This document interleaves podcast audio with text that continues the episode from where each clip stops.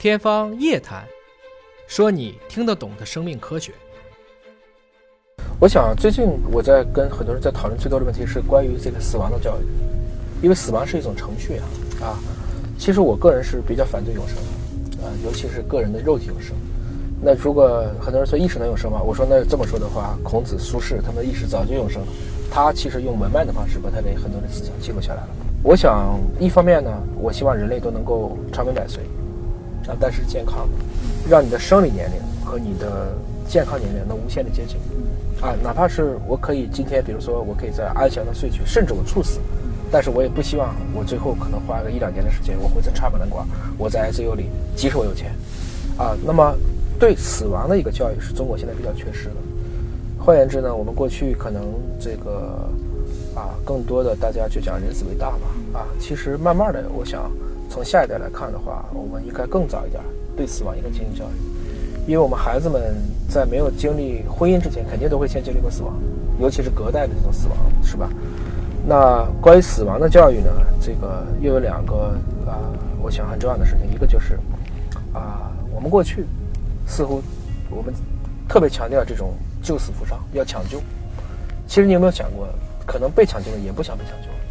从那个意义上讲，现在更多的一个词，原来叫临终关怀，现在叫安宁疗护，啊，这是今年呢，我也答应了这个，啊，整个深圳市卫健委他们有一个相关的协会，就是去讲一讲这块怎么正确的理解人生在最后弥留之段，在弥留之际这一段时候的感觉。我能讲就是起码非常强烈的一个证据是说，人在弥留之际，他是没有痛苦的，他是没有痛苦的，因为那个时候大脑会置换，自己给自己打毒品。我们简单讲，生命很聪明啊，这是一个。啊，即使你再有钱啊，我也想你应该把这个钱用在平时的保健上，而不是用在最后的抢救上，这是一个。第二个呢，就是关于今天的这种殡葬业啊，我们是不是应该有一种更加文明的态度去做？比如说，啊，西方的墓都在家里，中国没有这么好的条件，可是我们有没有必要大家都在墓地里？为什么不能够倡导更多的海葬？甚至有的时候啊，这个我听过好多，因为这个，因为就做这些行业的，也听很多人跟我讲，很多人在送走一个人的过程中，他自己也死了。由于过度的这种悲伤，所以在我来看呢，其实这都是我们对死亡教育不够的一个表现，啊，再加上我们可能过去中国的很多的这种传统当中有一些，应该说不科学的地方，我们老是鬼狐仙怪啊这些，啊，会把这个死亡这个事说得很玄啊，所以我想，关于死亡的教育，应该是我们老龄化社会下一个阶段，啊，更重要的要去考虑一个事情。现在对于死亡教育，可能更多是在情感上面，让孩子们理解死亡。就还没有把它能够上升到一个可以用一部分吧，部分用科科技用科学去解释啊，我觉得这个也是一个很关键。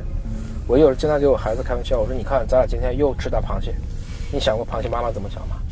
啊，你你你把它不管是蒸还是煮，它也很痛苦啊。所以他后来想了想，说那是不是不该吃它了？我说也未必啊。我所以我是说，如果有一天啊，有人就像进击的巨人，有人来吃你了。你也别觉得这很奇怪，因为你也曾经这么吃过螃蟹，吃过小龙虾，是吗？